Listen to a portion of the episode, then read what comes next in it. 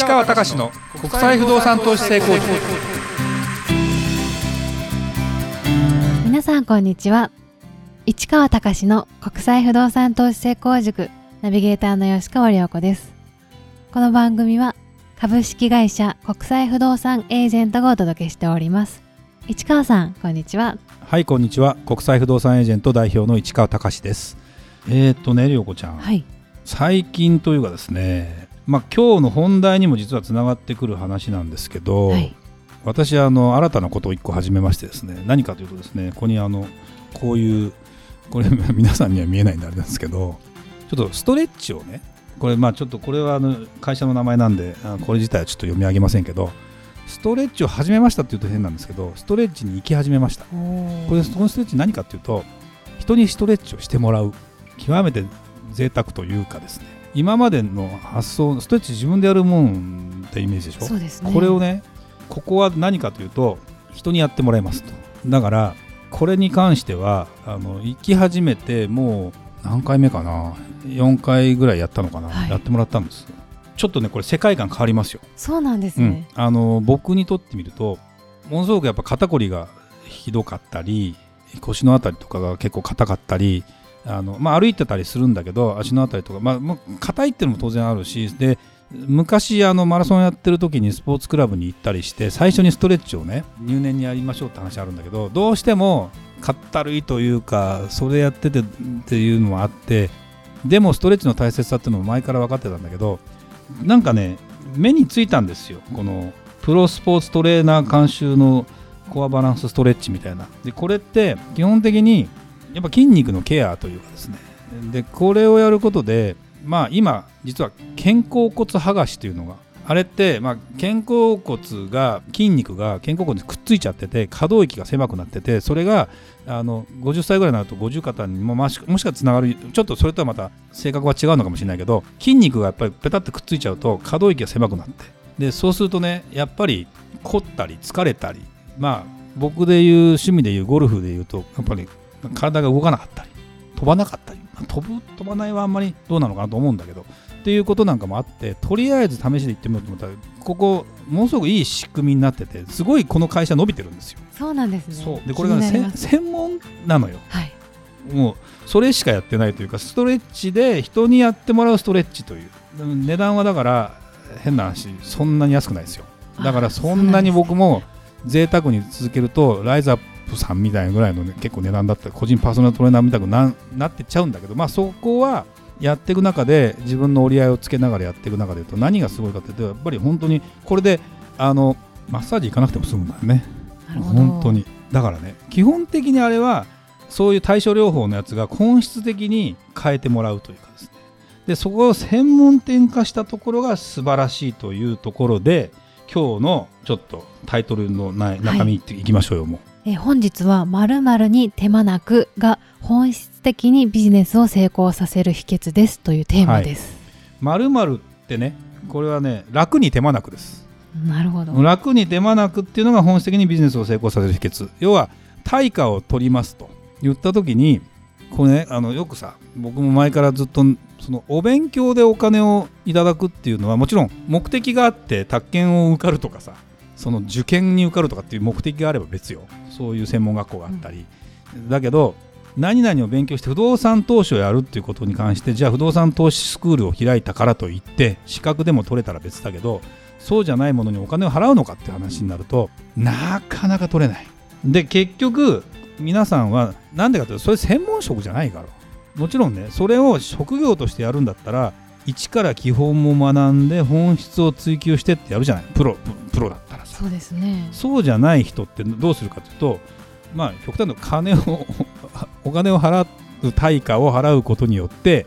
まあ変なし楽して手間がかからずにやりたいわけ。なんでかというとそれが職業として時間,、まあ、時間も限られてるしその中でも効果的なものは何ですかって言ったものに関して興味あるけど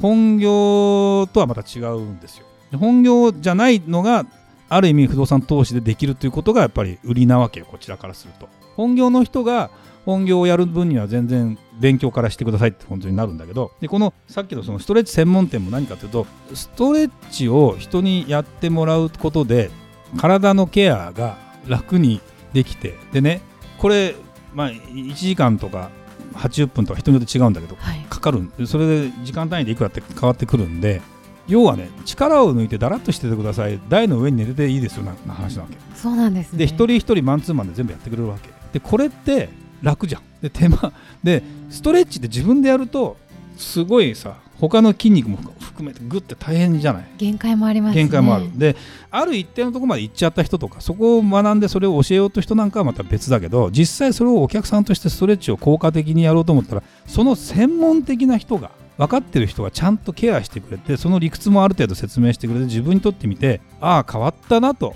思えればいいじゃないですか。でそこでそういうものがあのだからそれがある意味専門店化なわけですよ。それがあの前はさあの総合スーパーマーケットとか百貨店とか何でも売ってる店とかは良かったけど今専門店化してるでしょ。はい。まあ流行り廃りはあるよ。タピオカ専門店とかさあったりなくなったりもするけど究極やっぱね人はね、うん、まあずっとそこに行くかどうかはちょっと別としても通ったりするんですよある一定期間。でた例えばだからそのライズアップゴルフなんか例えで言うとあれも何十万とかねまあ30万ぐらいかな2ヶ月ぐらいでかかるんですよ。でも行くわけ。100を切りたいからっつって。でマンツーマンの指導でって言いながら週2回ぐらいかな。でやっていくっていうのは何かってあるやっぱりなんだろうなそこに専門的なクオリティとやっぱなんだかんだ行くようなもうねなんだろうね。時間がない中であれもこれも楽しみたいっていう風に考えた時にいかにお金を効率的に投下するかっていう話なわけ。でもちろんお金そこに価値観ない人は払わないけど今の世の中そこに専門的なものが高ければお金は払うわけですよ。でそれが B2B はちょっとまた別よ。あの例えば動画を作りたいから編集してくださいそのプロのっていううちのディレクターさんなんかはそれで今がっぽり儲かってるという気がするけど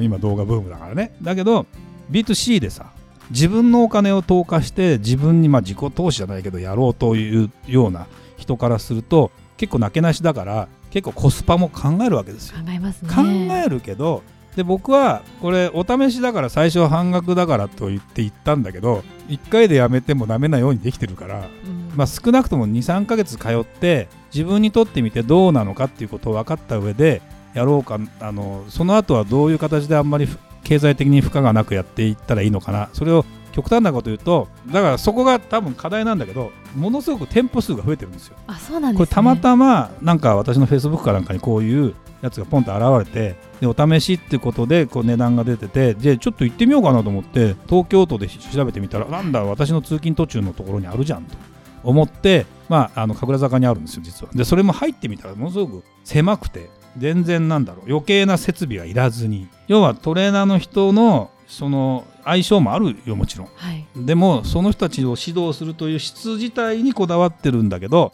それ以外に関してはそんなに設備投資かかんないんですよ。でスポーツクラブってやっぱりシャワーがあったり僕が行ったとこなんかお風呂もあったからあの浸かるいわゆるさ。よ浴槽もあった東急さんのオアシスさんとかってやつがあったんだけど、それは気に入って行ってたけどこれもお金かかるよねとか思うとそうじゃなくてビジネスが始められてこれまあチェーン店じゃなくてこれはあの全部うんと自分とこのスタッフでやってるんだけどものすごい勢いでやっぱ伸びてるんだって。ちょっと具体的な名前は出せないんだけどだからまあストレッチっていうもの自体がそもそもストレッチ専門店っていうのがあってそれ自体をやってみただ僕なんか人よりもそういうなんだろうな新しいものに結構敏感だったり食いついたり自分で試してみてっていうのは結構嫌いな方じゃないしあの割と早めなんだけどこれをだから受けながら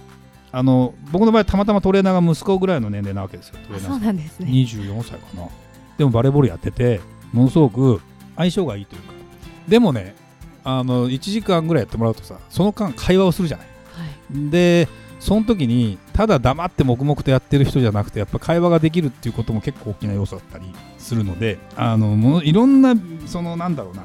ビジネスの本質をそのやってること自体が追求してるようなものだよね。でその中に専門性っていうことで言うとうちの会社がやってるのも海外不動産投資の専門会社ですよ。そうですね、うん、その海外っていうのに国内も入ってたりする意味では別に全然いいんだけどそれ全世界っていう。でそこに特化してる会社ってなくてそこのラインナップがうちに聞いてくれればいろんな国を同時に、まあ、同時にというか比較もできますよとかこんな会社ないよねっていうところの専門性をとにかくすごく出していきたい。でも意外とそこのことに詳しい人があのいないんですね。でもうちはたまたま私もあの鈴木学さんもものすごくそこら辺を足で稼いでいろんなことやってきたりそういうことが大好きでやってきたりしてるのでそこに関して言うと最近やっぱり思うのが物件情報とか買うことに関してとか買ってきたことに関してのアドバイスはできるけど例えば専門税務的な話融資的な話法務的な話っていうのである程度海外のことがもう幅広く分かる人がいないよね。これは僕これ聞いてて本当にあれ紹介してほしいそういう人がいたら一緒にやりませんかというもうまあ求人というと変ですけどだってさ日本のことは分かっても日本じゃないことなど全く分からないとかうちに今入ってくる相談事のレベルってそうだよなっていうかねなかなかこれ答えられないんじゃないのみたいな。日本人じゃないんだけど日本の不動産買う時にどうなりますかみたいな話になった瞬間に答えられなかったりするわけよ。これってやっぱりやっていけばやっていくほどそこの専門的なものをいかに捉えてニーズに応えてだから言ってみればこれにえーと、楽に手間なくっていうところがある程度できて信用してくれればあのお金をポンと出してそこで自分もなんとか投資を乗っかってという話にやっぱりなるわけですよ。でそこがやっぱりこのなんだろうなこれは時代の流れなんですかね何なんですかね。うん、あんまり涼子ちゃんそこら辺考えたことなかったかな。そうですね。うん、あのね、まあ、間違いなく専門店化してますよラーメン屋さんとかもそうだけどねあのそういうものがだけど本当にそのクオリティが高くないとそれもそんなバカみたいなお金をかけないでそのスポット的にだから単価は高いんだけどグロスを考えたらそんなバカみたいなお金を投下しない短期間で集中してやることでものすごく満足を得れるっていうところに応えてあげること自体がものすごく僕はこれまあビジネスのヒントという意味でも皆さんにお伝えしたいしうちの会社がそういうことに関してねあのどんどんどんどん進化もしていったらいいんじゃないかなというふうに思いますと。でねちょっと話はそれるんだけどその最近ね僕もそのこの間ほらサラタメさんの話したじゃない、はい、本を解説する YouTube って。あれも楽にまあ本買わないかって話じゃないんだよ。本を自分でじっくり読みたいんだけどそのために何を参考にしたらいいかって言った時にあれを見るだけどあれもいっぱい情報が氾濫してると見る時間がもったいないってことでそのおすすめの本を選んでくれるという本があるわけ。でこれをちょっとね試しにねあのまあ有料なんだけど取ってみた、はい、でおすすめの本を10冊ぐらい毎月送ってくるわけ。送ってくる、ね、そのであらすじが書いてあるわけ。でもね読まない。俺なぜかっていうとね人の推薦する本で作文かけてる俺嫌いだったんだよなとか思いながら。でもねこういうものを効率的に使うことで多分これもビジネス的には僕は伸びてくるんじゃないかなという気はする。でもなんだろうよくあるさ本買ってしまうと読まないみたいなパターンもあるんでこれをあのもっともっとでもでもだって思ったもん。だってねその本全部の本を最初から最後まで読まなくてもこの4ページにまとまってるやつを真剣に読んだ方がでも一緒なんじゃないのって思わない？そうですね、うん、読んだ気になっちゃいますよね。ね。だからでもそれを真剣にやるだけで多分成長するのかなっていう感じでなかなかこの最近文字を読む癖がなかなかないのであのでそもそも最初の段階で自分が興味がなさそうなところのこのタイトルのところにはいかないのでそこに問題があるんでこれ10冊と言わずに100冊ぐらいやってほしいなっていうのは個人的に思うわけだけどこれまあねそのうちそうなってくるのかもしれないけどそういうもうこういうサービスをやろうとしてて僕はちょっと試しに今いろいろやってみてるんですけど多分ねいいことをいっぱい書いてあるし多分世の中の流れがこういうことも結構大事になるのかなっていう気がするのでいろんなヒントがやっぱり満載だよね今ね。だからぜひねもう皆さんもそういうことを一個一個アンテナを張りながらぜひ次に生かしていただきたいなというふうに思います。はいありがとうございました。それではまた次回お会いしましょう。